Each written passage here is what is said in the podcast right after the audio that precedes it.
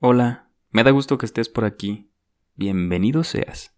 Te traigo una tarde dulce, rica, lírica, melódica, apasionada, entregada y devota a la poesía. Son unos versos que escribí, o sea, de mi autoría, así que espero y te guste. Vamos a empezar, ponte cómodo. Voluntad inventiva. La agudeza de un ojo entrenado tiene consigo ciertas virtudes que aparentemente no vemos. En el rabillo del ojo, en el entrecejo, vive una mágica virtud. En donde otros ven caos, donde unos ven abandono y terror, otros ven exaltación, otros ven belleza. La belleza de algo satanizado por el mundo y por consiguiente poco entendido. El ser humano ha perdido la virtud de escuchar, de escucharse a sí mismo, o escuchar a los demás. Por, por eso vive duelos todo el tiempo. Por eso no entiende ni se entiende, porque no sabe escuchar, ni escucharse a sí mismo.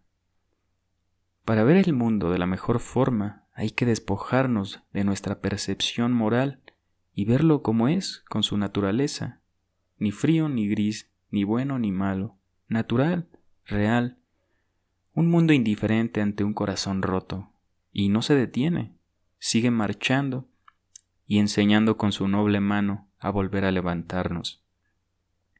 La esencia de lo divino está en ciertas virtudes importantes, como lo son el amor, la subjetividad, la elocuencia, las más nobles voluntades que pueden transformar la esencia humana y causar resiliencia incluso a una roca. Si no me crees, mira cómo los más lastimados arrastran al monte piedras del tamaño de sus cabezas y las adoran con las más devotas alabanzas que vive dentro de sí. Mira con agudeza y permea tu voluntad de poder esas tres nobles verdades que con la mano precisa precisan llevar consigo el mensaje divino, y portarán los colores de la liberación, despojando al hombre de sus más obscuras tribulaciones y más profundas enseñanzas que viven en la voluntad de estas tres cosas. Entrégate en cuerpo y alma alguna y mira cómo los prados enverdecen en otoño. Oh mi melancolía. En la cubre del abandono del alma vive, obscuro y cauto, un sentimiento de fuerza mayor. No es más que pasión y locura, una mezcla esencial de lo trascendente, pues lo que no se escribe con locura o con sangre se pierde con el viento. La seductora melancolía es lúgubre y lleva consigo la llave de la liberación, la esencia de la introspección, la esencia de lo divino, pues quien entiende la naturaleza del ser vivirá en la cima, virtuoso con elegantes alas. La divina elocuencia nace de las emociones y lleva consigo el mensaje de la liberación. Quien ve la melancolía a los ojos jamás vuelve a sentirse solo se tiene a sí mismo, y en el son del atardecer acoge el cielo como un caluroso abrazo y se alimenta de esas palpitantes emociones. Jamás se vuelve a ser el mismo. Es común que el ser abandone ante una desdicha, que se abandone a sí mismo, aunque es preciso entender que quien logra escuchar su corazón eleva y transmuta su alma en algo divino, en algo inalcanzable y curioso, soñando despierto, y caminando descalzo. Mi verdadera otra mitad. Había de vivir consolando a mi otro yo, destinado al duelo con las garras de las circunstancias. Ahí estaba, de frente, con mi única otra mitad, mi lado salvaje.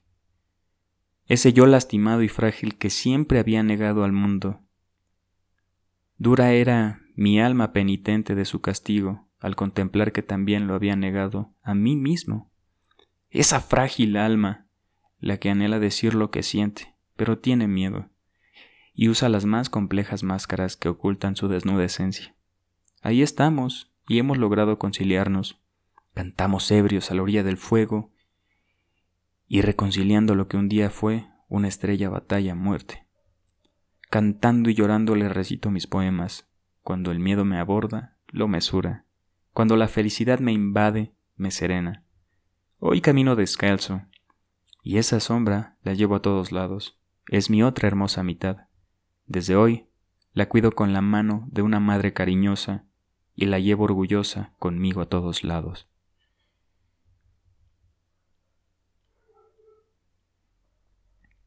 Sí, aún quiero que me quieras. Oh, si tan solo pudiera decirte lo mucho que te quiero. Oh, alma mía, cuando digo que te quiero, digo que te quiero. Cuando digo que amo a mi soledad, también digo que te quiero. Porque incluso sin estar cerca, te siento y te pienso. Cuando digo que me quiero, también te quiero. Porque debo a ti gran parte de lo que soy. Cuando quiero que me quieras, más me quiero y me desprecio, porque entre todo lo que soy, no sé querer. Tengo miedo que alguien te haya querido más que yo. Ese maldito contraste que nos envuelve y nos separa, oh alma mía, si tan solo fuéramos uno, si tan solo no fueras una parte de mí, no querría que me quisieras, porque no sé querer, pero aún así, sin que tú me quisieras, te querría con todo lo que soy. desde lo profundo. En los aposentos más profundos de mi yo, mi ser expectante y cantor, me despojé de mis más perfectas y confeccionadas prendas. El día que en verdad logré algo en mi vida fue cuando descubrí mi desnudez. Encontré sorpresas inimaginables de colores brillantes y sedosos. Me encontré con ese niño jovial y alegre que mira con encanto, sin preocupación, el fuego. Oh bendita desnudez. Quisiera que la plenitud del sol acaricie cada rincón de esta agrietada piel hasta llegar a lo profundo de mi alma. Yo y mi desnudez, mi soledad y mi libertad, mi plenitud y mi realización. Encontré mi más fecunda y creativa, elocuente voluntad, ese mundo hermoso, de más dudas que verdades.